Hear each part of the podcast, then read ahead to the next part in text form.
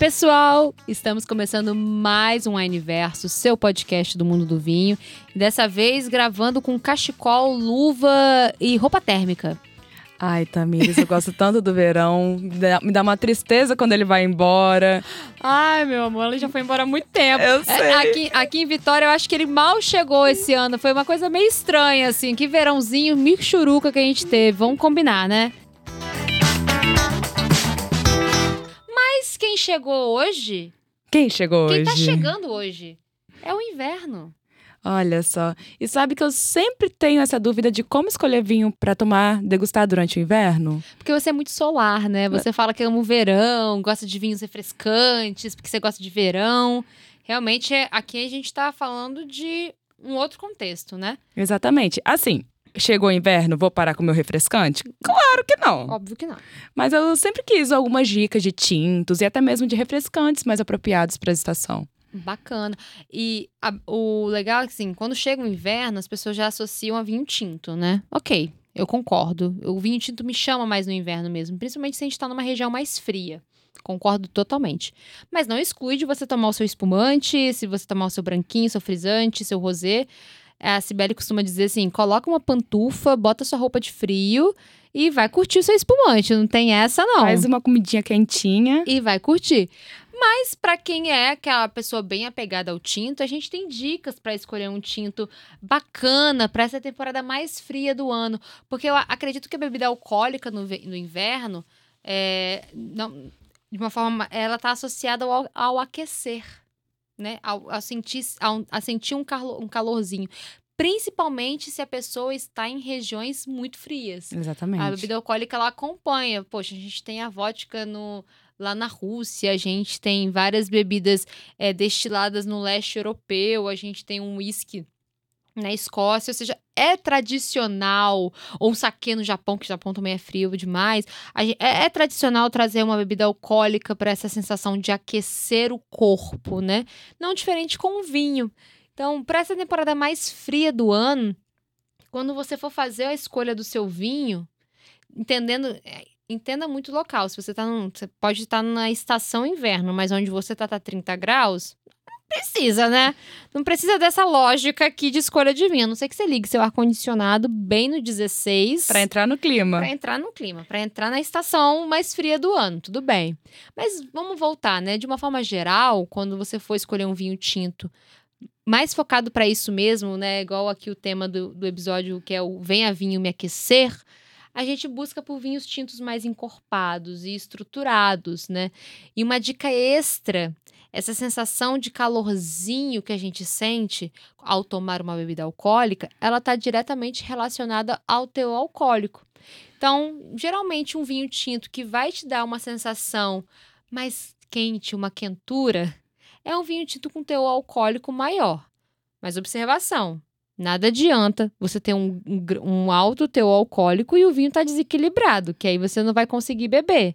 Então, aquele vinho que é bem integrado, bem encorpado, potente no paladar, ele vai acompanhar muito bem noites frias, pratos também mais pesados, né? Esses, esses vinhos mais encorpados, alcoólicos, tânicos, é, eles são também vinhos que pedem um prato um pouco, que pedem pratos mais estruturados para aquele momento de harmonização.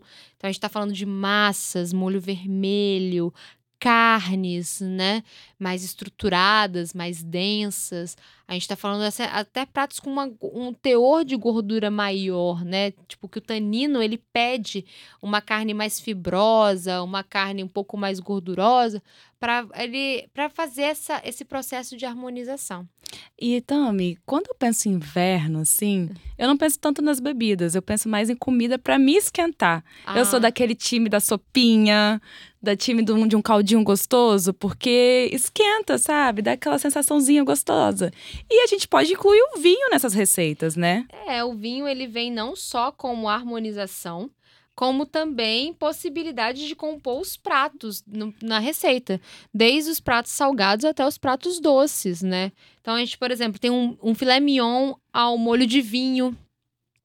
que é um clássico, né? Você usa aqui, aí você, ah, com que acompanhar esse filé mignon molho de vinho? Você pode fazer um risoto de parmesão. Ai, que delícia. E aí o vinho que você usou no filé mignon, por favor, escolha um vinho de qualidade, porque a gente costuma orientar nas práticas de harmonização que o vinho que você usa na sua receita é o vinho que você vai servir na harmonização, é como se fosse uma etiqueta mesmo, né? O vinho que você usa para cozinhar é um vinho que você também vai usar para servir junto àquele prato a, a taça para propor a harmonização daquele momento.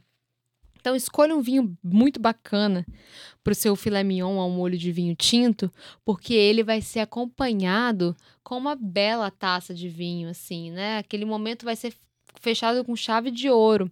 A gente tem outras receitas que levam carnes e vinhos. A gente tem risotos que levam vinho tinto, porque para mim risoto também é uma comida muito de inverno. Sim, completamente. Eu amo risoto, assim, independente do contexto, risoto para mim é uma, uma imensa paixão.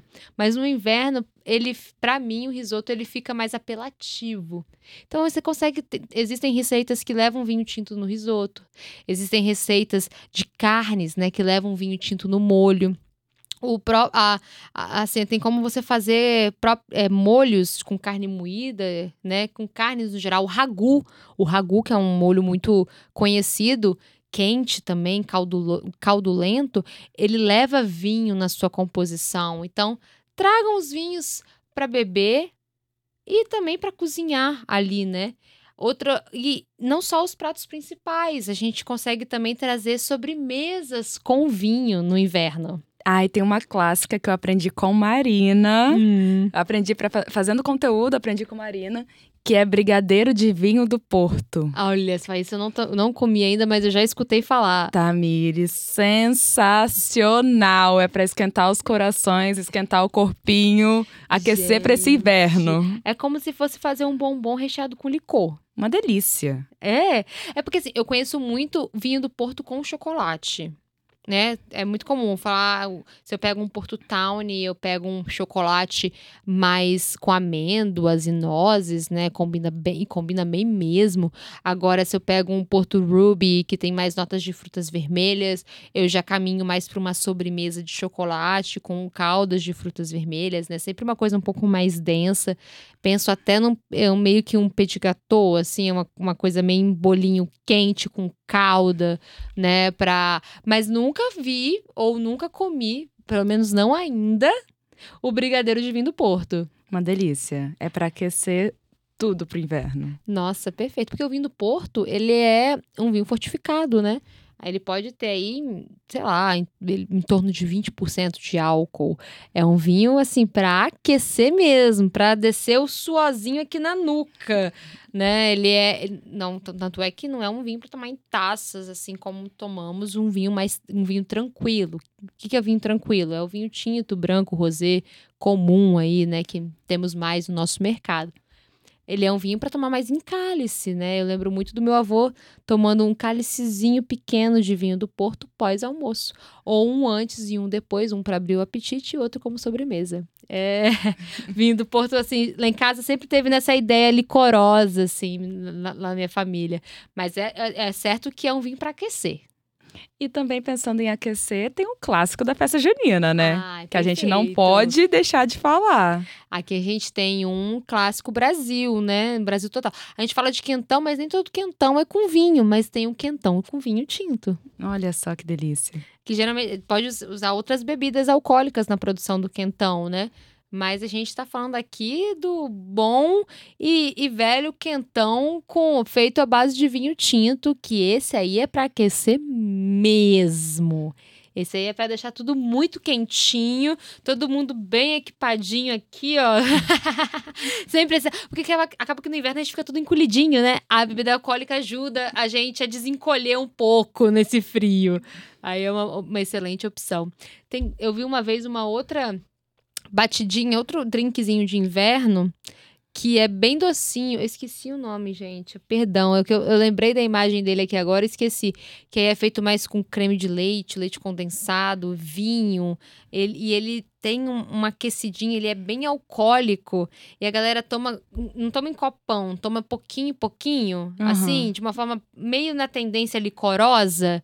esqueci o nome. Se até o final desse episódio eu lembrar, eu vou trazer aqui para vocês.